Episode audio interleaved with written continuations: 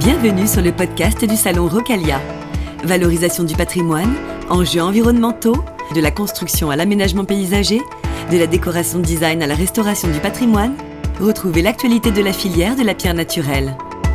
Avec Franck Prost.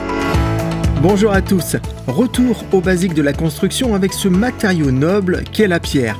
On la retrouve de plus en plus dans les projets immobiliers et je me dois de rappeler quelques-unes de ses qualités. Les différentes pierres, calcaire, grès rose, granit, permettent des jeux de couleurs. Ces utilisations dans les projets sont variées, du sol au mur, en passant par les parements et même les poutres. Il y a aussi ses qualités thermiques et elle est surtout une ressource locale. Aujourd'hui, certains nouveaux projets associent la pierre au bois, faisant évoluer le métier de tailleur de pierre. Alors, comment construire avec de la pierre locale? Quelles sont les qualités et contraintes de la pierre? Comment la mettre en œuvre? Retour d'expérience avec un architecte qui nous propose un décryptage technique de plusieurs de ses projets. C'était lors d'une conférence au cœur du salon Rocalia, titre de la conférence Construire avec la pierre locale. Bonjour tout le monde. Donc je suis ravi d'être là euh, à Rocalia et de parler de pierre naturelle et de pierre locale. Je m'appelle euh, Christophe Aubertin. Euh, je suis architecte à Nancy je fais partie d'un collectif qui s'appelle Studio Lada. Euh, Studio Lada, c'est un collectif de 6 euh, architectes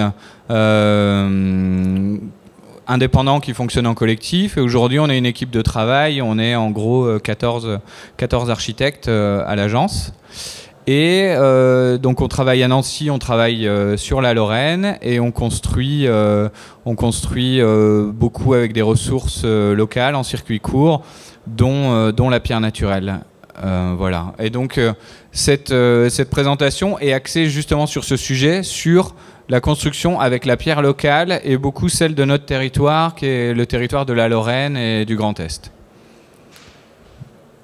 Donc déjà pour commencer, je, voulais parler d'une pratique d'architecte qui qui est, très importante pour toute notre génération. C'est le travail de Gilles Perraudin, que tout le monde connaît ici et euh, peut-être plus particulièrement le chai euh, viticole à Vauvert, euh, ce petit projet qu'il avait construit pour lui et où pour la première fois il a souhaité empiler des blocs de pierre massive et, et donc renouveler la construction en pierre. Et euh, voilà, ce qu'il y a de singulier aussi euh, dans ce, dans, dans, ce bâtiment, c'est qu'il a recréé une nouvelle forme d'architecture, de, nouveaux types d'espaces qu'on ne connaissait pas, de nouveaux types de lumière, euh, de texture, une approche assez minimaliste. Et ça, ça a inspiré beaucoup d'architectes de notre génération. Et c'est quelque chose qu'il est important de, de mentionner. Et Gilles Perraudin aussi, donc ça, c'est sa manière de construire. Il construit avec des blocs de taille importante, euh, en gros 50 par 100 par 200, et euh, des blocs qui s'empilent très simplement. Euh, donc avec une logique financière, je crois, de, euh, diminution du, coût de la mise en œuvre par un simple grutier qui vient empiler des blocs, des fois euh, à assemblage sec, ce qui lui permet de rentrer dans des, prix corrects, mais donc avec une mise en œuvre assez euh, par empilement de ces grands blocs. Les grands blocs forment les linteaux et ça crée cette architecture. Et, ça, ça a inspiré aussi notre génération parce qu'à partir de, ce projet et de ceux qui ont suivi, il a recréé tout un élan, euh, quelque chose qui est propre à la France, je pense, un, élan sur, euh, sur la construction en pierre et, euh, et sur, son, sur de nouvelles formes d'architecture. Alors, ça c'est la carte de la France avec les différents gisements, gisements en pierre. donc nous on se situe ici à Nancy. Donc on n'est pas dans des poches de pierre importantes comme on peut voir dans le sud ou comme on peut voir dans l'ouest. On est ici. Et euh, par contre, ce qui est intéressant, c'est qu'on a euh, quatre couleurs. Enfin, on a trois couleurs ici. On a de la pierre de calcaire, on a de la pierre de grès rose avec deux poches euh, différentes, enfin du grès blanc et du grès rose, et on a une poche de granit ici. Et même si on regarde le calcaire, on a deux types de calcaire. On a du calcaire jaune, le fameux calcaire de Jaumont qui a permis de construire la, ville de Metz. Et ici, c'est du calcaire de Meuse, un peu plus classique, un peu comme on, comme on trouve dans le sud. Et, euh, et ici, c'est donc les, les, les, Vosges, les basses montagnes des Vosges, avec le granit et le grès rose. Et cette petite poche, elle est dans la plaine, dans la plaine des Vosges. donc voilà la Lorraine. La Lorraine avec Nancy au centre. la Lorraine, elle est composée de quatre départements les Vosges, la Meurthe-et-Moselle, la Moselle et la Meuse. Et nous, on se situe euh, au, centre euh, névralgique de, ces quatre départements. Et il se trouve que 95% de nos projets sont dans ces quatre départements. Et qu'à force de construire et de voyager sur ces sites, euh, on a appris à, connaître les, particularités et les ressources qu'on peut trouver et les inspirations qu'on peut trouver selon qu'on construit ici ou qu'on construit là. Alors, euh, ça peut sembler un, petit territoire à l'échelle de la France, mais quand on travaille dessus, on en saisit toutes les nuances, notamment, par exemple, ici, les Vosges. D'ailleurs, on voit qu'un massif montagneux euh, offre beaucoup de ressources. Euh, ça, c'est une carte des ressources. C'est un travail qu'on mène avec des confrères architectes et avec euh, le, avec l'association et le mouvement de la frugalité heureuse et créative. Donc, on a le groupe en Lorraine et on a créé cette petite carte qui nous permet de situer les extractions de pierres sur notre territoire en classant donc les pierres de calcaire. Donc, les pierres de calcaire, elles sont ici les calcaires de Meuse. Ici, on a deux petites taches avec les calcaires euh, de Jaumont. Ici, on a euh, Alsace-Vosges, les poches de, grès rose. Ici, on a des points euh, gris-bleu, ce sont les carrières de granit, vers ici. Et ici, on a la, petite poche de grès rose euh, dans la plaine des Vosges, le grès blanc et grès rose. Donc ça, c'est la pierre. Il reste une douzaine de carrières en activité. Certaines sont, sont pas en grande forme. et ça, ça nous interroge aussi sur la question de l'activité que ça crée ces carrières et aussi euh, ben, la disponibilité des ressources. Parce que le jour où ces carrières ne seront plus exploitées ou alors seront exploitées par des gros groupes, parce que si elles se font racheter par des gros groupes, euh, je ne sais pas ce que ça va devenir, si ça va devenir de la pierre uniquement pour faire euh, du concassé et de la voirie ou, ou si ça pourra rester de la pierre de taille donc les autres sources, après, c'est le bois. On voit que nous, on est, on est très fournis en bois, enfin, comme beaucoup de régions de France. Et ensuite, euh, des filières émergentes comme la terre et la fibre, mais ça, c'est en train d'émerger. Et donc ça, c'est une manière de se dire, si je construis là, euh, un point de départ, ça peut être d'aller voir ces fournisseurs, ces extracteurs, et de voir quels sont leurs produits, et d'essayer de, travailler avec eux en filière courte, de leur donner envie, souvent de, participer à un projet sur un bâtiment non loin de chez eux. Et, souvent, on voit qu'il y a de l'envie et qu'il y a des efforts qui sont faits euh, sur, la, sur la qualité du travail et des fois aussi sur les prix, sur, euh, sur la volonté de faire des, de faire des ouvrages singuliers proches de chez eux. Donc ça, c'est quelques projets que je vais présenter en détail qui se trouvent euh, dans la zone du calcaire, euh, avec donc euh, le site d'extraction, le site de construction, calcaire de Meuse et ici le, grès rose. Alors, le, tout premier projet qu'on a réalisé, c'est un concours gagné en 2011, euh, notre premier bâtiment neuf d'ailleurs, et ça se trouve dans la Meuse. Donc la Meuse, c'est territoire de, calcaire. Euh, tous les villages sont construits avec un très beau calcaire, des, pierres de taille. Euh, et donc c'est une maison médicale. Euh, donc cette maison médicale, donc on souhaitait travailler avec le, avec le calcaire de Meuse. Euh, très vite, on nous a, on nous a appris qu'il y a deux calcaires dans la Meuse. Il y a la pierre de Euville et la pierre de Savonnière. Et la savonnière est, réputée euh, moins chère, euh, gélive, euh, mais surtout moins chère. Donc notre idée, ça a été, pour ce premier projet, de mettre en œuvre simplement un grand mur porteur intérieur en pierre massive, donc qui soit pas soumis au gel et qui soit dans ce bâtiment entièrement enveloppé ensuite d'une d'une enveloppe en structure bois isolée. Euh, et, donc ça permettait euh, aussi cette, euh, mise en œuvre d'avoir de réduire le volume de pierre et de l'avoir d'en profiter au maximum parce qu'elle reste visible sur ces deux faces. On n'a pas à l'isoler quand c'est un mur de refend intérieur. Donc voilà, là on voit la mise en œuvre de ce mur. La question de l'épaisseur. Là aussi, on a compris que euh, chez nous, on n'avait pas les tarifs qu'on a avec les volumes de pierre que les carrières de Provence ou les carrières euh, de Fontvieille. Euh, donc là, nous, on pouvait construire qu'en 22 cm. Bon, 22, c'est déjà bien. ça, permet de, porter. Et, voilà. Mais c'est vrai qu'on n'était pas non plus dans ces beaux gros murs épais qui nous inspiraient. Et, voilà ici le, bâtiment, le bâtiment réalisé avec ce mur en pierre qui apporte sa texture, une pierre brute de sillage, des pierres positionnées simplement en linteau, Ici, un petit ouvrage parce que ça a été réalisé par une entreprise qui a un vrai savoir-faire de taille de pierre, qui s'appelle Pierre et Habitat, qui est une entreprise qui n'existe plus maintenant, mais qui nous a euh, proposé euh, très simplement de faire des arcs en, plate-bande ici. On voit ces pierres qui sont portées par ce petit poteau en inox et qui, euh, portent ici un arc de 5 pierres et qui permettent de, poser la banque d'accueil. Ici, c'est une pierre d'habillage sur un meuble.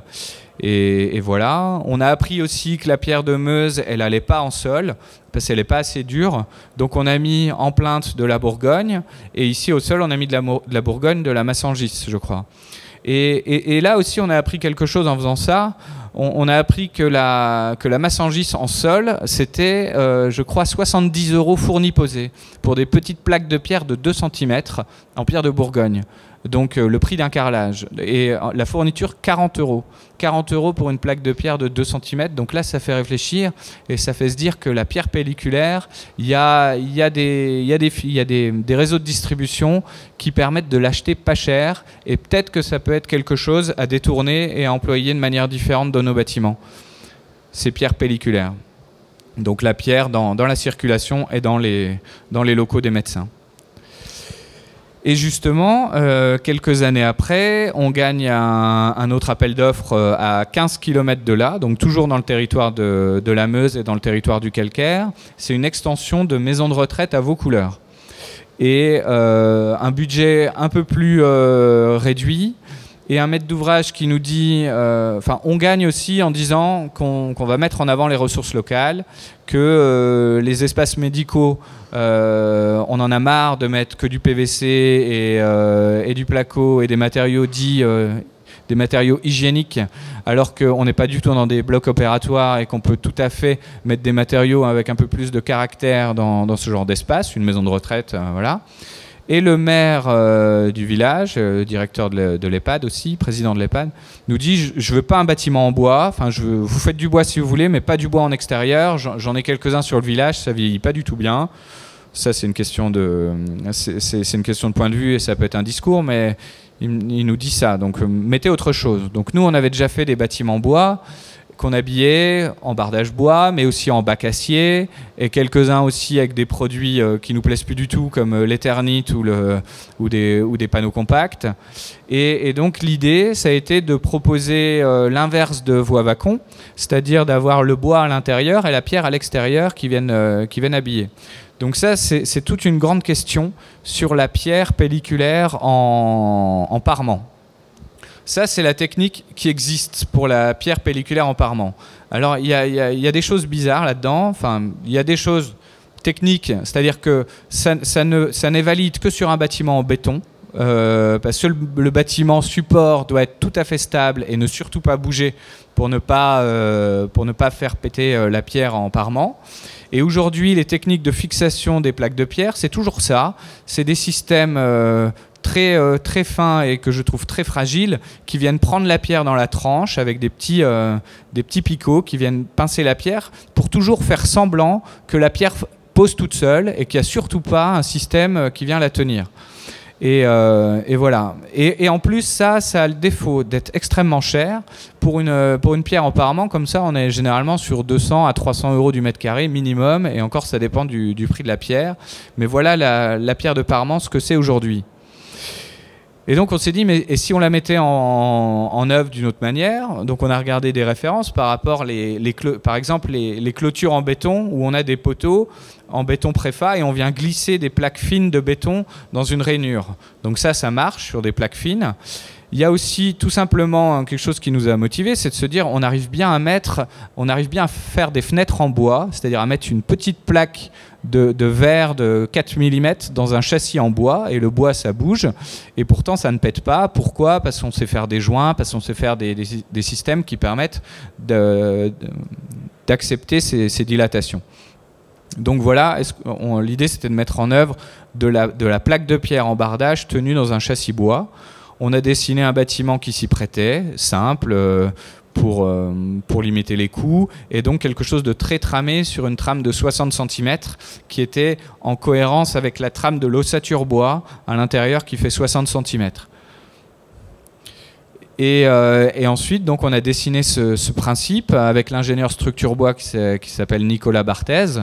Et on a dessiné ce principe de. Euh, donc là, on a un mur ossature bois classique, euh, un, parement placo à l'intérieur. Le, panneau, le pare-pluie. Et donc l'idée, c'était de, venir rapporter des cadres avec des montants bois rapportés qui font, je ne sais plus quelle section, 60 par, 60 par 180 voilà, qu'on vient remettre en parement, euh, en bois local, massif. Et ensuite, on met deux litos, deux tasseaux, euh, un, derrière et un devant. Et ensuite, on vient glisser nos plaques de pierre dedans avec un système de joints euh, caoutchouc pour absorber les, dilatations.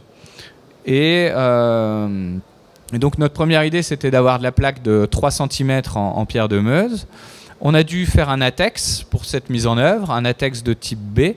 Euh, imposé par notre bureau de contrôle et donc qu'on a fait avec le CSTB. Donc dans cet ATEX, il y avait plein de questions euh, auxquelles a répondu le bureau d'études sur les dilatations maximum, les efforts au vent. Il y avait plein de choses à, voir pour être sûr qu'il euh, n'y aurait pas d'efforts trop importants sur la pierre. Et il y a eu notamment des tests au, choc à réaliser qu'on a réalisé au CRIT, qui est à Épinal, à l'école du bois, à l'ENSTIB. Et donc on a fait des tests au choc lourd, euh, au choc euh, poinçonnant et au choc intermédiaire sur ces pierres. Et euh, donc ça ne s'est pas passé bien tout de suite. La pierre de 3 cm de Meuse n'a pas tenu. Surtout au choc lourd. Et petit à petit, on a adapté, on a refait trois séances de tests.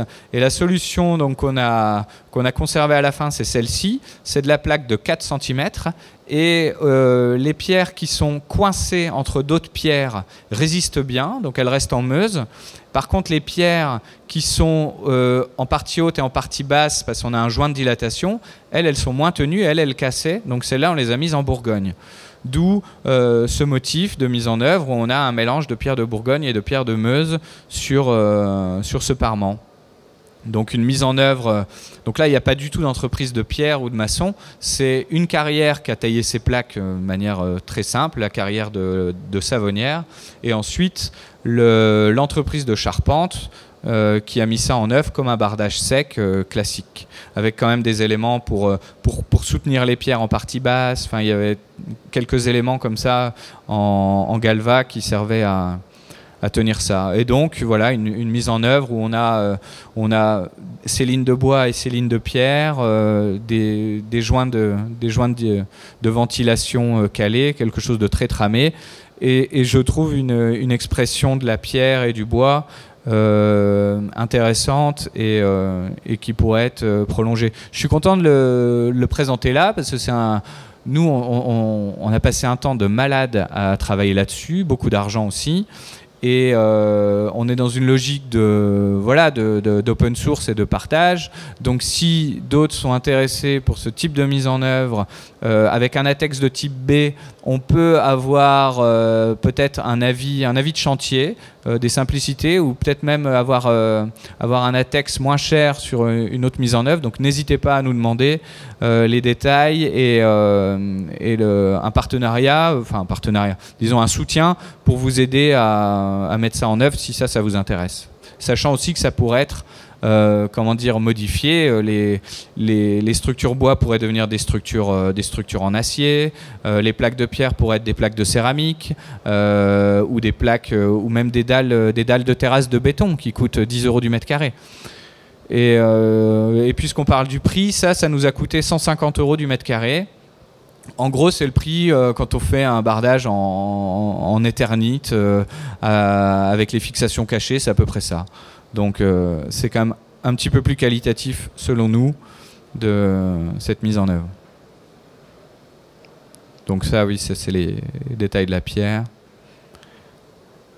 Et le bâtiment de nuit, donc avec la forte présence du bois à l'intérieur et ce dialogue qu'on aime beaucoup entre des, charpents de bois. Euh, entre des charpents de bois et la, massivité de la pierre. En gros, c'est souvent ce dialogue entre les matériaux de masse, pierre, béton, terre, et les matériaux de finesse, euh, et notamment le bois.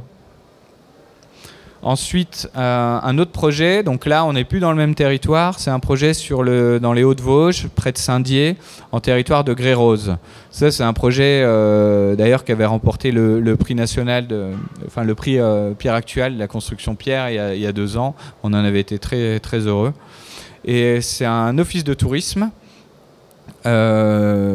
qui est un programme, un programme parfait pour, euh, euh, raconter à notre maître d'ouvrage qu'il faut mettre en avant les filières courtes, les filières locales et les ressources du territoire. C'était le projet idéal. Donc, on, directement avec le maître d'ouvrage, on a proposé de euh, travailler en pierre et en bois et d'aller de mettre en œuvre de la pierre, soit de granit, soit de grès rose. bêtement, enfin, naïvement, on s'est dit que le grès rose était moins cher. Je ne sais pas si c'est vrai. Euh, et on est plutôt allé voir du côté du grès rose. Euh, mais, euh, mais, on pourrait refaire la même démarche avec, avec du granit. Et on est allé voir la carrière la plus proche, d'où ça c'était avant la carte des ressources. C'est aussi ce genre de démarche qui nous a fait dire mais, mais est-ce qu'on pourrait faciliter l'accès aux, extractions proches? On est allé voir la carrière, on leur a demandé si ça, si ça les intéresserait potentiellement de participer à un bâtiment comme ça. Donc euh, la réponse était oui. Euh, et ensuite, mais quel est, le produit idéal pour vous pour arriver à un prix aussi correct? Donc euh, les propositions ont été de travailler avec des blocs de taille moyenne qui faisaient 35 par 70 par 1m40. Ça c'était la taille des blocs qui nous avait été proposée au départ par, par l'entreprise. Donc, euh, il avait parlé de 70. Donc nous, on aime bien les, calibrages un peu rationnels. Donc c'était la famille des 70, donc 35, 70, 140. Et ensuite, il s'est avéré que quand on l'a mis en œuvre, au moment du pro DCE, ils nous ont dit qu'ils avaient trop de, trop de déchets, des blocs euh, inégaux et que ce serait bien de redescendre à 35 par 35 par 1m40, ce qui a modifié le dessin et ce qui a été euh, une expérience plutôt intéressante. Et ça, c'était donc. Euh, c'est un projet donc, qui fait le lien entre une ressource à un endroit et ensuite une sensibilité, une volonté de, dessiner quelque chose euh, qui, travaille là-dessus, sur un empilement et sur la courbe, et tout simplement ce, petit décalage de, ces blocs, euh, et des ombres que ça crée, du traitement des joints et de, cette volumétrie-là, avec un matériau qui a priori n'est pas fait pour prendre des courbes. Euh, donc voilà l'esquisse et le, principe du bâtiment. C'est un peu le principe des poupées russes, où on a la, première enveloppe qui est toute en grès. Donc en extérieur, on a un parvis en grès rose, on a euh, des pierres massives en grès rose et euh, même des dalles de grès sous les porches. Et à l'intérieur, on vient tout en bois parce qu'aussi par chez nous, on n'a absolument pas le choix. On isole les bâtiments euh, notamment ici. Donc euh, la pierre, ça, fait un peu mal, mais euh, on est un peu obligé de la cacher sur sa face intérieure parce qu'on est bien obligé d'isoler. Par contre, les porches, on était très content de les faire parce que sur les porches, on peut laisser la pierre apparente dedans, dehors et voir, voir son épaisseur et comprendre, bien comprendre la mise en œuvre. Donc porche arrière, porche avant. Donc un dessin extrêmement simple sur ce bâtiment. Donc une, structure euh, très, très basique. Donc des pierres de 35, ce qui nous emmène, avec, euh, ce qui nous emmène à 2 m 10, donc 1, 2, 3, 4, 5, 6. Là, on est à 2 m 10, donc ça, c'est les hauteurs de porte et les hauteurs de linteau. Cette pierre-là, elle formera le linteau euh, général sous les porches. Et ensuite, on a trois pierres plus fines qui nous permettent, qui font 20. Et là, on a un appui de 15 pour poser notre charpente avec des petites cales là où on est un peu plus haut. Donc, on vient remettre des petits potelets en bois pour porter les chevrons et faire notre pente euh, de cette manière. Donc ensuite, ça c'est la carrière de Champnay. C'est la carrière, euh, je ne l'ai pas dit, mais la carrière la plus proche, c'est la carrière de Champnay euh, à Plaine, dans, à la limite Vosges-Alsace, et donc qui extrait ce grès rose qui a une particularité, c'est un grès rose quartzite très dur et non gélif. Donc celui-ci, on peut même l'employer en, en, voirie et en extérieur, il est très, euh, très costaud. Donc voilà l'extraction vraiment euh, à la dynamite, l'extraction, une toute petite carrière qui fonctionne de cette manière-là, et ensuite les blocs sont apportés dans l'atelier. Il venait d'acheter une coupe, euh, une machine à fil euh, qui, euh, pour découper les gros blocs, et voilà le, module de base, le module de base de, cette structure qui a été mis en œuvre par un petit maçon qui s'appelle Altan, qui est qui possédait, qui possède la carrière et qui, qui s'est donc occupé de la fourniture et de la mise en œuvre, voilà avec des pierres aussi, avec des éclats, des défauts sur les parties cachées. Euh, voilà, parce que la pierre aussi, on a des gisements précieux, des gisements de petite quantité, et c'est souvent, euh, il faut faire avec les défauts. Ça, c'est aussi un des sujets euh, de mon exposé, c'est que les pierres locales, souvent, c'est pas des pierres parfaites, et il y a des défauts, et il faut adapter les, projets à ça et les méthodes de travail. Donc voilà le bâtiment. On est même allé jusqu'à la couvertine euh, en pierre qui, a une pente euh, vers l'intérieur et qui vient ramener l'eau sur l'intérieur. Donc on n'a même pas de la petite couvertine en, acier. Et voilà ce bâtiment. Avec donc ici un jeu aussi, on a découvert le pavé de grès parce qu'on a pareil, euh, nous les archis, on a des automatismes parce qu'on se dit ben il y a l'enrobé, il y a le désactivé, il y a le stabilisé, mais on a du mal à retourner vers les matériaux pierre parce qu'on se dit que c'est hors de prix. Euh, et en fait, euh, et en fait pas tant que ça. Enfin, c'est pas très loin du prix d'un désactivé, et ça permet de faire des choses aussi, des choses intéressantes parce que ça peut être des choses infiltrantes. Donc là, euh, très naturellement, on a des, choses infiltrantes et on n'a pas besoin d'aller acheter le nouvel enrobé magique infiltrant qui va se boucher au bout de, au bout de deux ans. Donc autant mettre en place des parvis en pavé. Donc un, autre projet donc qu'on a a réalisé à l'agence, c'est mon, associé Benoît Zint qui travaillait sur ce dossier. Là, c'est dans le territoire de, la pierre de Jaumont, la pierre jaune qui a construit la ville de Metz. Et donc un petit vestiaire de foot, ça dit bien aussi les, budgets et les, les, ampleurs des bâtiments sur lesquels on, s'efforce de, de voir si on peut mettre de la pierre. Donc ça, c'est un tout petit bâtiment. Euh, là, voici les blocs de pierre et la carrière. Et alors, la Jaumont aussi, euh, les, carrières, les sites d'extraction, c'est vraiment la ressource est vraiment très limitée maintenant. On a vraiment du mal à avoir des pierres euh, de qualité. On l'a vu aussi pour euh, le Palais des Congrès qu'a réalisé Villemotte à Metz avec tout un brise-soleil en pierre de Jaumont. Ça a été une galère sans nom pour, pour se fournir en pierre et pour la mettre en œuvre. Donc ça ne veut pas dire qu'il faut arrêter d'utiliser cette pierre, mais certainement qu'il faut essayer de trouver des manières de l'utiliser euh, propre à ses défauts, donc réduire les dimensions et, euh, et peut-être même la transformer ou l'utiliser différemment.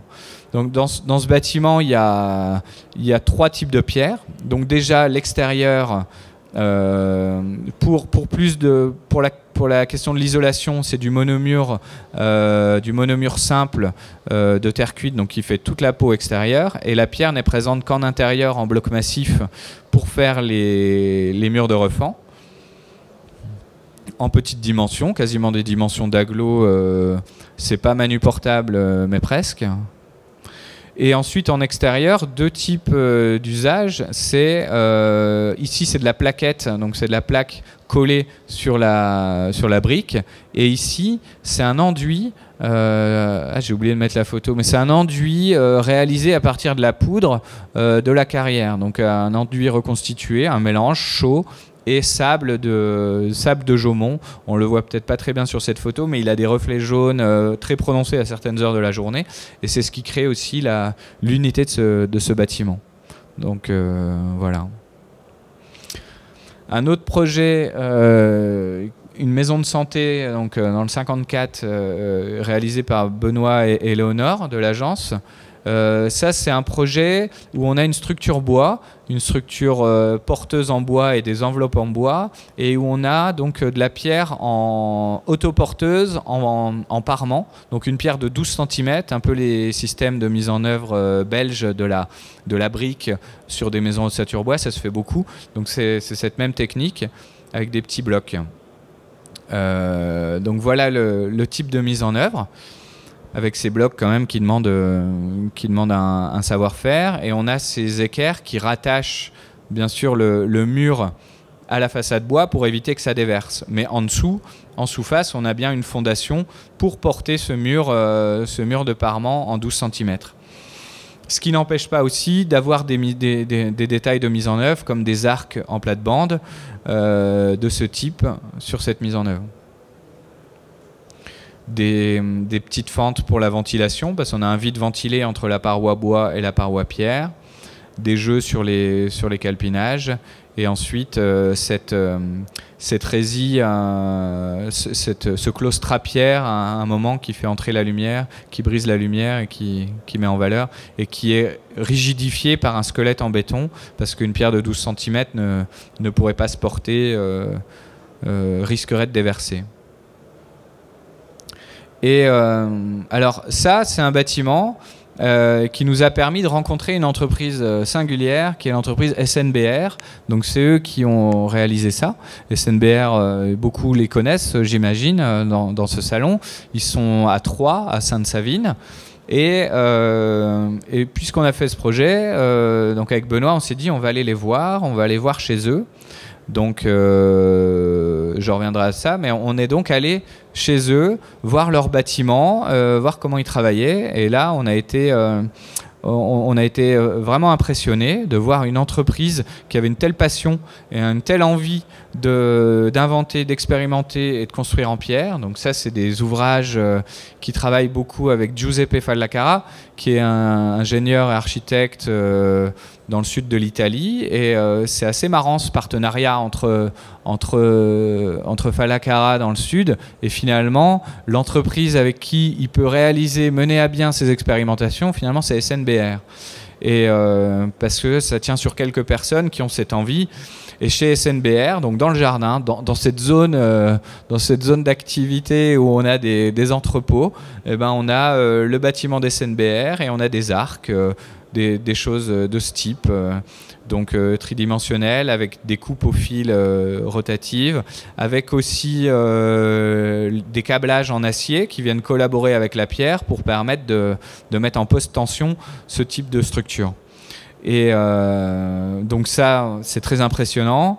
donc ça, la, Flux qui était exposée à Rocalia il y a 2-3 ans, tout le monde, beaucoup de gens la connaissent aussi. Et euh, alors ça, c'est intéressant, mais on sait que nous, archi, sur nos bâtiments, c'est un peu, un peu hors de prix.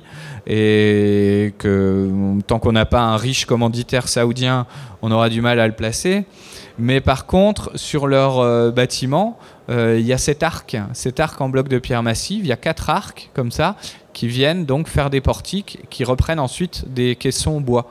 Et ça, ça nous a, ça nous a fait comprendre que il y a la ressource, il y a la ressource matérielle sur un territoire, donc il y a les, ressources des matériaux qu'on peut trouver, mais il y a aussi les savoir-faire, les savoir-faire euh, ancestraux, mais il y a aussi les savoir-faire nouveaux. Et tout à coup, sur notre territoire, on a une entreprise qui sait faire ça, et ça, ça change la donne. Et ça, on l'a gardé en tête euh, jusqu'au jour, quelques mois après, où il y a un appel d'offres qui sort pour euh, construire le marché couvert de Saint-Dizier. Euh, là, on est aussi dans le territoire euh, de la Meuse, de la pierre de Meuse et du calcaire.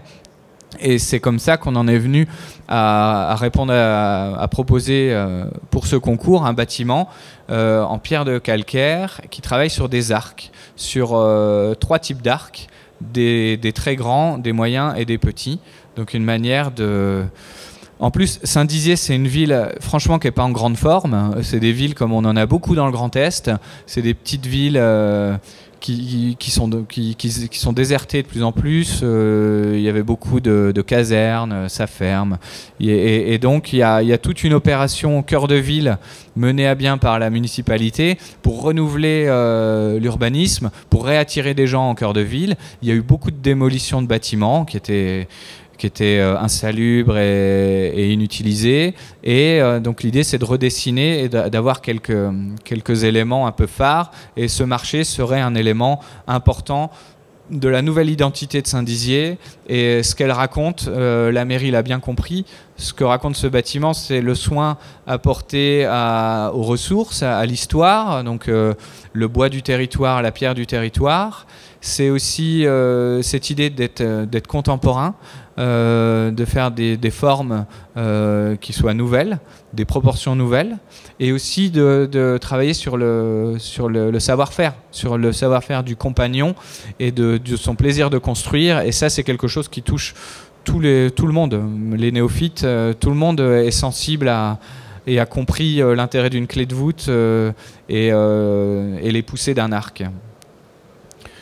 Donc, donc ce projet, voilà ce que j'expliquais. Ça, on est dessus avec Aurélie Husson, qui est architecte du patrimoine à l'agence, et moi qui suis architecte très sensible aux ressources pierre et bois locales. Et on a dessiné ce bâtiment qui s'inspire d'une structure historique et de la question des arcades, de la question de la travée, la travée centrale et les deux travées annexes, et qui met en œuvre les, les ressources locales, que ce soit en termes de matériel ou de savoir-faire. Ça, c'est la position du bâtiment dans la ville. Bon, il y a déjà des choses qui ont changé, mais c'est le, dialogue aussi avec les, rues commerciales, les parvis. Le plan du, bâtiment avec donc euh, aussi une partie extérieure abritée sous auvent et une partie intérieure. Et aussi un, point, euh, euh, quelque chose qui tombait parfaitement bien, c'est qu'un musée, on ne demande pas une thermique euh, de bâtiment, on ne demande pas 19 degrés à l'intérieur, mais on demande 12 degrés. 12 degrés et donc avec notre pierre de 40 en mur, eh ben, on était correct pour maintenir même en hiver une température de 12 degrés. Donc pas besoin de l'isoler et on garde la pierre apparente extérieure et intérieure. Donc voilà un peu les, inspirations sur la ressource, mais aussi comment la mettre en œuvre. Comment la mettre en œuvre de manière euh, singulière, donc c'est l'arc, mais c'est aussi sur le bois, cette envie au départ de faire une charpente qui soit de, ce type. Ça, c'est des charpentes euh, et c'est un, type de dessin euh, au, début que j'avais découvert avec Jacques Anglade, qui est un ingénieur structure bois passionnant et euh, qui, milite depuis longtemps sur euh, l'intérêt de travailler avec des petites sections de bois, en bois massif, et de réinventer aussi des formes propres à ces petites sections. Et donc, euh, j'avais travaillé plusieurs petits bâtiments qui travaillaient sur ce, sur ce principe. Bon, petite parenthèse sur cette question de la charpente, parce qu'il s'est avéré qu'on a eu des, problèmes très importants au niveau des fondations et au niveau des caves de sol. Euh, ce qui nous a amené à modifier la structure du bâtiment et euh, on était incapable de se poser sur euh, toute la largeur du bâtiment et même de poser la dalle. Et on a dû faire une dalle portante sur 30 mètres. Donc ce qui est, impossible. Donc on a suspendu la dalle basse à la charpente haute et on a été obligé donc de, remplacer cette charpente bois par une charpente en acier. Ce qui, qui, a, été, un petit peu douloureux euh, mais ce qui est des choses assez classiques, euh, des, choses qu'on affronte classiquement dans, nos métiers. Et euh, on a maintenu un, plafond un plafond. Donc ici, ce n'est plus une charpente, c'est une résille en chevron. C'est des simples chevrons du 8-8 en bois scolité et en bois non raboté pour diminuer les prix. Et c'est un plafond qui va venir créer l'acoustique et cacher toutes les circulations de fluide à l'intérieur du bâtiment. Donc ça, c'est ce qui va être mis en œuvre au mois de janvier euh, sur ce bâtiment. Donc ensuite sur, sur la pierre, il y a eu une évolution euh, sur donc les arcs, c'est un grand sujet. Euh, on est très content d'aborder ce sujet-là. Et sur nos premiers dessins, on avait travaillé ces, formes-là. Et notamment ici, on a des arcs de forme parabolique en, en, en chaînette. Et ici, on avait fait un arc euh, surbaissé en anse de panier parce qu'on s'était dit, euh, ben, on porte long et on peut pas s'élever très haut, donc c'est ça, ça la bonne forme. Et ensuite, euh, quand on a gagné le concours, on, s'est rapproché d'un bureau d'études, un bureau d'études vraiment, vraiment important sur cette histoire qui s'appelle CE euh, Ingénierie, qui est dirigée par Jean-Marc Veil, qui est un architecte euh, qui n'est pas spécial, un ingénieur architecte. D'ailleurs, il a les deux casquettes. Il n'est pas spécialisé sur la pierre, mais il travaille tout type de structure euh, et, plus c'est plus le défi est grand et, plus il est content. Donc on a revu le dessin avec Jean-Marc et notamment la forme des arcs. Donc on les a tous passés en, chaînette, donc sur ces formes paraboliques qui peuvent s'adapter à des, sections à des portées étroites, mais aussi à des portées plus larges. La chaînette tout, simplement s'adapte et vient exercer une force plutôt équilibrée sur la culée et sur son point d'appui. Donc voici les dessins des, façades telles qu'elles sont réalisées maintenant. donc on a deux arcs petits, cinq arcs moyens et deux arcs grands, enfin et un arc grand x 2 tout ça, euh, voilà. Euh, et les arcs sont, les arcs grands ont une portée de 23 mètres.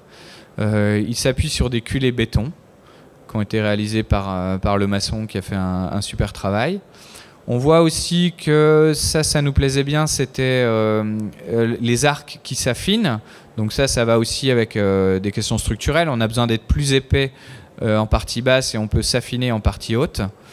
Ça, c'est la même chose ici. Et on voit aussi une, euh, une volonté d'exprimer euh, la différence entre les, parties euh, des arcs porteurs et les parties de la pierre de remplissage avec des assises régulières qui viennent se poser dessus. Donc tout ça quand même avec la même pierre, mais avec tout simplement la manière de marquer un joint un peu plus creux à cet endroit-là et d'avoir cette ligne qui fait tout le tour du bâtiment. Et voilà. Et ça, derrière, ce sont les façades en retrait, derrière les auvents, qui sont en ossature bois. Voici le modèle euh, réalisé par SNBR qui permet de calpiner euh, chacune des pierres, puis de les extraire et de les faire passer donc, euh, en découpe. Voici donc l'évolution entre, entre la perce initiale et la perce finale. Euh, là aussi, je, moi, je suis très sensible à, ces questions d'ingénierie et d'équilibre des structures et d'équilibre des formes. Et, on voit très bien que cette forme qui était la plus euh, naturelle et la plus raisonnable, finalement, euh, a, beaucoup plus d'élégance et beaucoup plus de, stature et de proportion que celle initiale. Donc, je trouve que le travail de dessin avec les ingénieurs apporte beaucoup sur ce type de projet. Ça, c'était pour parler d'une réflexion qu'on a eue à un moment. C'était le, problème que notre arc, il était chargé beaucoup sur ces parties-là et très peu sur la partie haute. Et ça, ça posait des problèmes de calcul sur comment faire pour, euh, pour que notre arc il puisse euh, accepter ça, d'être euh, chargé différemment. Donc il y a eu des recherches à un moment sur le fait d'enlever de, la matière sur les, les reins, sur ces parties-là. Mais finalement, euh, c'est des recherches qui n'ont pas abouti parce que le, calcul a montré qu'on arrivait à, supporter tout ça. Et c'est aussi un bâtiment qui avait besoin d'être fortement en charge. Euh, donc, euh, on a une toiture plate végétalisée. Et donc, on a, au début, on ne l'avait pas sur les auvents. On avait une toiture transparente sur les auvents. Donc, on l'a emmené partout parce que c'était très important que, cette toiture charge les façades. Euh, ça, c'est les façades de Calpin. Et sur un arc comme ça, on imagine aussi les efforts de poussée qui, viennent, donc des poussées latérales qui viennent dans les deux culées, la A et la B. On avait, un sol qui n'était pas favorable, mais même sur un sol favorable, euh, ce n'est pas suffisant. Et il a fallu donc, euh, donc reprendre cette poussée. Donc euh, là, c'est le clin d'œil au travail de Louis Kahn sur euh, ce bâtiment à, Ahmedabad et euh, ce, travail qu'il a fait plusieurs fois de bien mettre en évidence la, partie en compression, la brique en compression, et ensuite le tirant en béton qui vient reprendre les poussées de, de cet élément. Et donc nous, c'est un peu pareil. Ici à l'intérieur, enfin sous le sol, on a une poutre en béton qui est qui a, une charge extrêmement forte. Euh, et là aussi, c'est des choses euh, qu'on avait certainement sous-estimées au départ. Et quand les calculs finaux sont arrivés, on s'est aperçu qu'une poutre béton euh, ferraillée au maximum sur 30 mètres aurait quand même une dilatation, une, extension de 1 cm, 1 cm et demi, et qu'avec avec, un arc, avec des éléments unitaires, ça on pouvait pas l'accepter parce que ça aurait fait ouvrir un joint. Euh, ça aurait pu faire ouvrir les joints et ça créer une déformation et, déformer la mise en charge du, bâtiment, de l'arc. Et Donc là, Jean-Marc Veil a, proposé de collaborer avec Fraissinet, qui, met au point ce, système sur des ouvrages d'art. C'est des câbles, donc c'est à l'intérieur d'une poutre béton, c'est des tubes avec des câbles torsadés et qui traversent les 30 mètres et qui, nous assure une dilatation nulle sur, ces 30 mètres. Donc voilà, un, travail d'ingénierie euh, assez conséquent. Ensuite, quelques photos de, ben de, la mise en œuvre, à commencer par la carrière. Euh, d'ailleurs, ce bâtiment, au début, on, pensait qu'on n'arriverait jamais à le construire en pierre de Meuse, en pierre de parce que la Savonnière euh, n'était pas assez costaud. Ça voulait dire prendre la E-ville. Et la E-ville, c'est des prix, euh, des prix qui nous, qui nous semblaient trop importants. Donc au début, c'était de la pierre de Bourgogne, bon, c'est cher aussi, mais aussi de la pierre de l'Oise du Nord. Et ensuite, une fois que le, bâtiment a, a, commencé à faire un peu parler de lui, même en dessin, on, a, on a rencontré Rocamat et les carrières de, Meuse. Et on allait visiter avec eux les carrières de, de Euville. Et ils avaient donc toute une ressource euh, disponible sur de la Euville Gévaux. En gros, c'est de la, pierre de Euville euh, avec une qualité esthétique un peu moindre, mais avec les mêmes euh, qualités structurelles. Et ils avaient un stock important en attente. Donc, ils ont proposé de réaliser ça avec cette pierre-là ce qui était un élément euh, fondamental et très important, que ce soit pour le maître d'ouvrage, pour, euh, tous les acteurs, que ce soit la, pierre locale et la même pierre qu'a construit euh, toute la ville de Saint-Dizier. Donc ensuite, dans les ateliers de SNBR, c'est les découpes des pierres, avec les découpes au fil des pierres des grands arcs. On voit aussi un détail qu'ils ont apporté, c'est cette coupe courbe qui, euh, qui permet un emboîtement plus, euh, plus fort et tout simplement une plus grande surface d'adhérence entre les pierres des grands arcs et qui, euh, facilite cette mise en œuvre. Donc ensuite, alors le volume de pierre était était tellement important que donc la découpe a, dû être réalisée sur plusieurs sites. Il y a eu trois sites de découpe. Il y en a eu chez SNBR, enfin déjà plutôt chez Rocamat, sur deux sites, un site en Bourgogne et un site à, Chauvigny, donc c'est Ravière et Chauvigny, où ils ont découpé toutes les pierres avec des, dimensions euh, rectangulaires, donc les pierres de remplissage. Donc ici, on les voit euh, stockées. Et SNBR s'est occupé au fil de toutes les coupes, de toutes les découpes des pierres euh, avec des courbes, des parties courbes. Enfin, Rocamat a aussi fait une partie des extrados avec des coupes courbes à Chauvigny où ils ont un fil.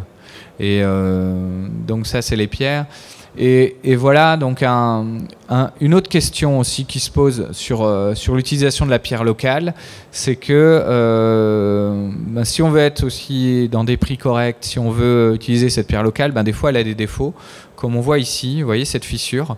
Quand on est sur le chantier et qu'on se fait livrer des pierres qui ont une fissure comme ça, qui vont, qui vont porter sur un grand arc, là ça fait, euh, ça fait trembler tout le monde. Et là on a eu une grosse phase de, frayeur, donc il y, a, il y, a, quelques mois, où, euh, où en fait on ne savait pas et on a tous eu très peur que euh, ce soit des fissures structurelles et que ça puisse nuire à la, stabilité du grand arc.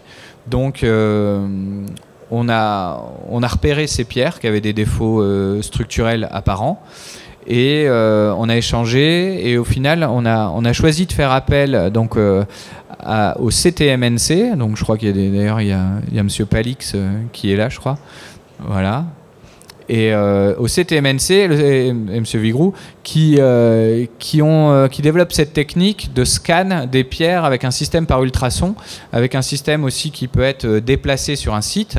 Et donc, ils ont, on, donc on, a, fait un partenariat avec eux pour qu'ils puissent venir scanner ces pierres qui ont des défauts visuels. Alors, j'ai pas de photos là de, de, la manière dont ils ont fait ça, mais vous pourrez leur, demander.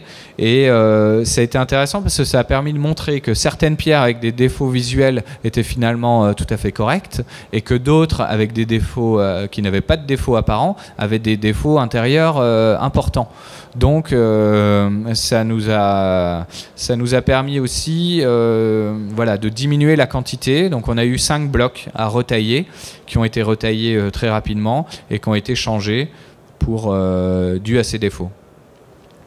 Et ensuite, euh, voici la, la, mise en œuvre de, voilà, des arcs par l'entreprise SNBR, donc avec les, les, cintres en bois, donc vraiment à l'ancienne. Donc là, euh, là, on retrouve tout le savoir-faire des, compagnons tailleurs de pierre qui, qui ont tellement l'habitude de faire ça en rénovation sur des monuments historiques et tout à coup faire ça pour un bâtiment neuf de A à Z et mettre en œuvre toute cette technique, c'était vraiment un plaisir partagé par les ouvriers, euh, les compagnons et par chacun. Euh, avec ici, vous voyez euh, cet échafaudage aussi, c'est un double échafaudage de chaque côté, donc il y en a un de chaque côté du mur. Ici, on a une toiture, donc on a des, bacs acier et on, on le voit pas bien, peut-être sur d'autres mais on a, euh, un, on a un palan, on a un rail avec un IPN qui fait toute la longueur, on a un palan qui, nous permet qui leur permet d'emmener les pierres à un certain endroit et ensuite de les descendre pile poil à l'endroit où elles doivent se mettre. Donc ils ont uniquement à charger à l'extrémité euh, sur la petite, euh, le petit palan et d'emmener chacune des pierres. Voilà, de cette manière-là. Donc ça c'était la pose de la première pierre et, euh, et, les différents coffrages. Et la pose de ces pierres, alors là, je, là, il y, y, a plein de choses sur cette mise en œuvre. On a vu tout à l'heure d'ailleurs la taille des, des, fameuses pattes doigts où on vient euh, couler le, couler le joint très liquide pour qu'il vienne vraiment euh, se mettre à l'intérieur de la pierre, euh, la manière de faire les joints, la manière de, les retailler, de, corriger certains défauts aussi, parce qu'au début on avait des défauts esthétiques que la maîtrise d'ouvrage refusait, donc là pareil, grosse frayeur, est-ce qu'on va devoir retailler 20% des blocs? Euh, Et là, donc SNBR a montré comment il savait corriger une petite arête cassée ou même un petit angle et comment il pouvait refaire ça, et ça, ça permet aussi d'économiser de la matière. Donc ça c'est important. Euh, voilà cette mise en œuvre.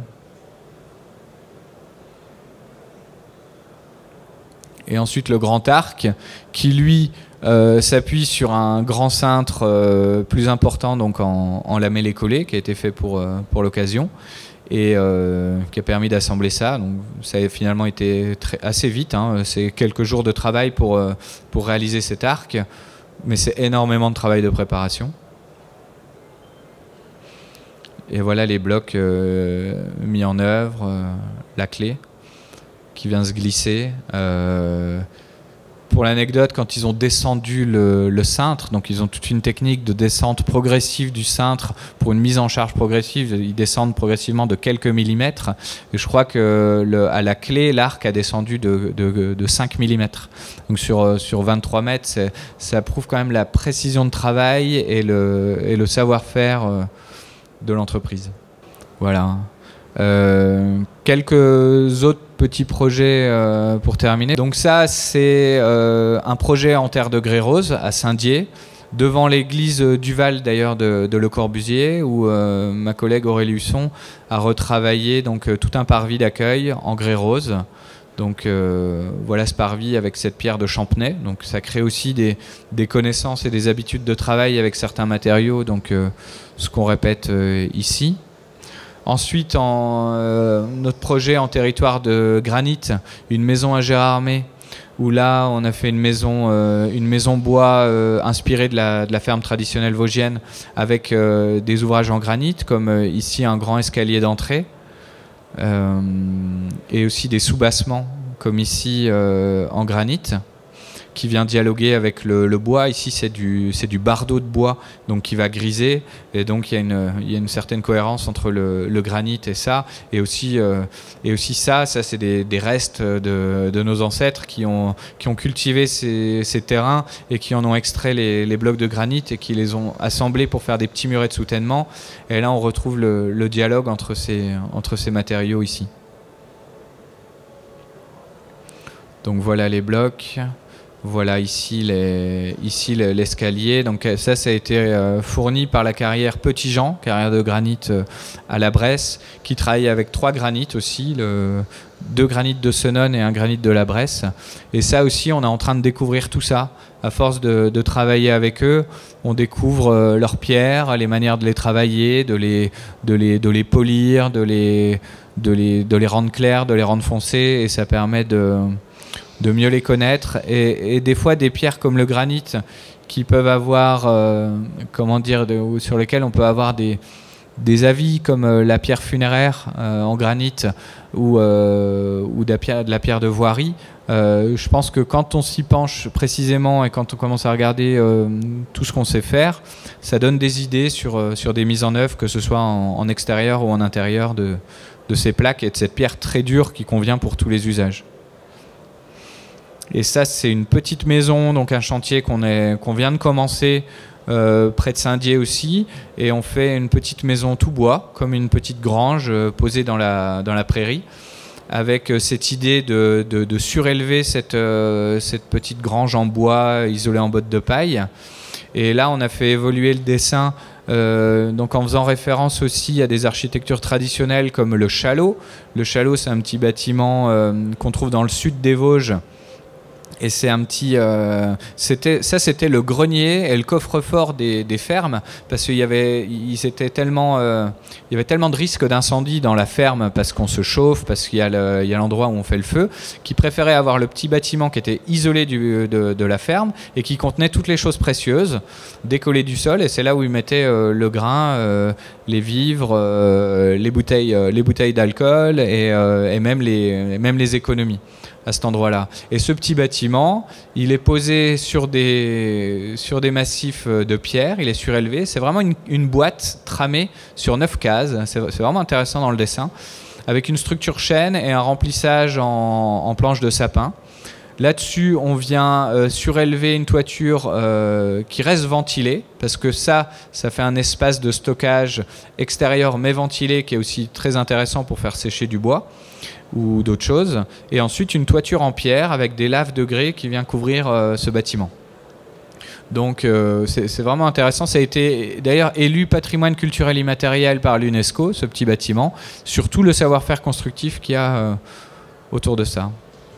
Et donc nous, euh, là, on a souhaité poser le bâtiment sur ces blocs de granit euh, dans la prairie. Et donc c'est des blocs de la Bresse, de, non, de, de d'ailleurs, mais qui ont été retaillés à la Bresse, de, granit, euh, qui font 50 par 50 par 50. Il y en a pour, y en a pour 1900 euros, je crois, pour ces 12 blocs. donc ça reste un prix très abordable. Et euh, on a une face sciée. Et pour réduire les coûts, euh, donc la, carrière nous avait proposé d'avoir des faces totalement brutes, fendues sur ces côtés-là, ce qui nous convenait très bien. Donc voilà, on va poser les, parois en bois dans, dans, la semaine prochaine. On commence sur ce site. Alors, euh, ici, on est en zone sismique dans, les Hauts-de-Vosges, ce qui nous a demandé de faire des massifs béton en dessous et des tirants. Donc, on a des, poutres béton tirants sismiques. Mais si on était sur un terrain euh, tout à fait euh, classique, on pouvait tout à fait faire notre trou jusqu'au bon sol, hors gel, et empiler des blocs de granit de ce type et faire des fondations avec zéro béton. Donc, ça, on le garde en tête. on a vu aussi que pour lier ça au béton, on a fait un petit trou, un petit forage, un petit, un petit trou de 34 mm euh, réalisé par, euh, par la graniterie et euh, dans laquelle on a passé un fer à béton avec un, petit, un petit liant au prompt pour bien solidifier. Donc ça, le jour où on fait tout en granit, on les lie avec cet élément-là, avec un élément de ce type, et donc on peut construire de manière totalement pierre et bois. Et ça, ça nous intéresse.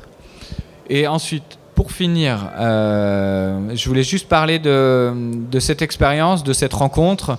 Euh, d'ailleurs, suite au, prix euh, Pierre Actual autour du petit bâtiment de plein fin en grès rose, j'avais été contacté par, par quelqu'un qui s'appelle Pierre Bidot, qui est compagnon tailleur de pierre et qui travaille en Angleterre dans une entreprise qui s'appelle The Stone Masonry Company. Euh, et, il m'appelle. Donc lui, il est originaire des Vosges, il est originaire de chez moi. Il a fait le, Tour de France il, travaille là-bas. Et il dit, on organise une exposition euh, au Building Center, euh, qui est une petite galerie dans Londres, sur le nouvel âge de pierre. Et on aimerait bien exposer, faire un panneau qui présente le bâtiment de plein fin. Il y avait aussi le bâtiment d'Elisabeth, qui est Paul Zella, qui était exposé, bâtiment aussi de Karl, Karl Svenstedt, Karl Friedrich Svenstedt, qui était exposé. Donc on, a fait le déplacement et on est allé, on est allé à, cette expo. C'était une expo euh, réalisée par trois personnes. Ça, c'était intéressant. C'était un architecte, euh, Amin Taha, un, ingénieur, Steve Webb, et Pierre Bidot, euh, donc euh, tailleur de pierre. Et eux trois, ils s'étaient rencontrés notamment sur la, ce fameux bâtiment d'Aminta euh, à Londres. J'ai pas mis de photo, c'est bête, que certains connaissent. C'est un immeuble à Clockwork Street, je crois, avec de la pierre semi-éclatée et un grand, un grand squelette en pierre massive qui vient soutenir des, des plateaux en béton. Un bâtiment assez incroyable.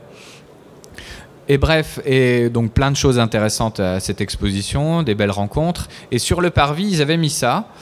Et ça, c'est euh, des poutres en pierre. Donc une poutre en pierre qui porte sur 12 euh, mètres.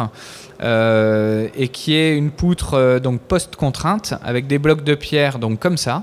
C'est ça les blocs de pierre avec trois petits trous. Et donc ils mettent les blocs les uns à côté des autres et ensuite ils font passer trois câbles en acier. Ils viennent, ils viennent mettre en traction tout ça euh, avec un système assez simple euh, qui, maîtrise très bien maintenant, et ils mettent euh, et viennent créer cette poutre, donc qui est comme une poutre en béton armé, mais en bloc de pierre et armée en, post-tension par, par trois câbles. Et ça, ça fait, ça fait quand même vraiment réfléchir cette technique, parce que on, se rend compte qu'avec cette technique, donc qui fait collaborer l'acier en petite quantité et la pierre, ça nous permet d'avoir une poutre déjà qui a une section euh, encore moins grande que la poutre qu'une poutre en béton. Là, on a 60 cm pour porter 12 mètres, donc on est sur un rapport de, du, de 1 vingtième, donc c'est quand même très performant. Et euh, ça peut permettre aussi d'économiser la matière de la pierre, parce que la pierre ça coûte cher et la pierre c'est précieux, donc peut-être qu'il faut apprendre à diminuer les matières. Et suite à ça, euh, donc ils travaillaient sur un petit bâtiment euh, pour étendre leurs ateliers donc de Stone Masonry Company à, Pit Lane et euh, un petit bâtiment euh, d'atelier. Et donc l'idée c'était de mettre en place des portiques. Et donc j'ai travaillé avec eux pour, pour redessiner un peu le, le, portique et le faire collaborer avec des, des, panneaux bois qui viennent, qui viennent autour. Et donc là on voit qu'on peut créer des portiques même type industriel sur ce bâtiment et revenir à des systèmes constructifs où la pierre fonctionne en élévation, mais fonctionne aussi en poutre. Et ça, ça peut développer des choses. Ça peut permettre aussi de faire que notre poteau, qui lui aussi est câblé, tout à coup il s'affine et on a une quantité de pierre euh, beaucoup moindre. Donc on a parlé d'économie, mais on peut aussi parler d'architecture. Euh, la pierre très épaisse, c'est intéressant, mais la pierre très fine, il y a peut-être des choses à inventer. La pierre très fine, peut-être dans des, dans des systèmes plus denses, avoir des poteaux euh, tous les 1m20 qui est une finesse de, de, 15 cm. Tout à coup, ça fait des, envies et, des volontés. Et puis le, poteau qui se retourne et qui vient créer une belle poutre comme ça. Donc tout ça, c'est des, pistes de travail, je pense, qu'il faut, euh, qu'il faut explorer. Et, euh, et, pour terminer, c'est ce petit dessin donc, euh, de l'ingénieur donc Steve Webb qui travaillait là-dessus. Parce que les premières idées, c'était aussi d'avoir des connecteurs, des connecteurs en acier, en fonte, enfin, ou en acier qui soient à ces endroits-là. Euh, et, petit à petit, donc, on a retravaillé le dessin de ces connecteurs et ensuite on les a tout simplement fait passer en pierre en se disant que sur ce type d'ouvrage, on pouvait faire dialoguer plusieurs pierres. Et si celle-ci, elle a des efforts euh, beaucoup plus importants, si elle a un poinçonnement important dû à la plaque, eh ben, c'est peut-être celle-ci qui doit se, faire en pierre très dure, peut-être en granit, comme il proposait ici. Et ici, on peut avoir une pierre calcaire euh, plus, plus classique. Et donc avec une mise en œuvre de cette manière, c'est-à-dire qu'on ce petit dessin ici, on le comprend bien, on peut préfabriquer notre, notre grande poutre au sol avant et ensuite la transporter et, venir la faire glisser tout simplement sur, euh, sur, les, sur les tiges en attente sur le poteau. Et, ça, euh, Pierre Bidot, euh, il l'a bien expliqué parce qu'on s'est vu il y a quelques semaines, quelques jours à, Saint-Dizier. Il a fait une conférence euh, sur ce procédé et il racontait que lui, tailleur de pierre, eh ben, sa, boîte à outils avait évolué, que les tailleurs de pierre, c'était des gens qui avaient donc des des, voilà, des, des, marteaux, des, masses et des, et des choses pour tailler la pierre, des scies. Et aujourd'hui, dans sa boîte à outils, il a des, il a des boulons, il a des, il a des tiges filetées, il a des platines en acier. Et que là, le métier, il semble évoluer vers euh, cette association entre ces deux matériaux. Qui, qui, peuvent permettre voilà, des, des, évolutions architecturales, des évolutions économiques et, euh, et, des évolutions environnementales, parce que si ça offre plus de place à la pierre, c'est toujours intéressant à l'époque actuelle. C'était un podcast du salon Rocalia. Retrouvez l'actualité du salon sur nos réseaux et sur www.salon-rocalia.com.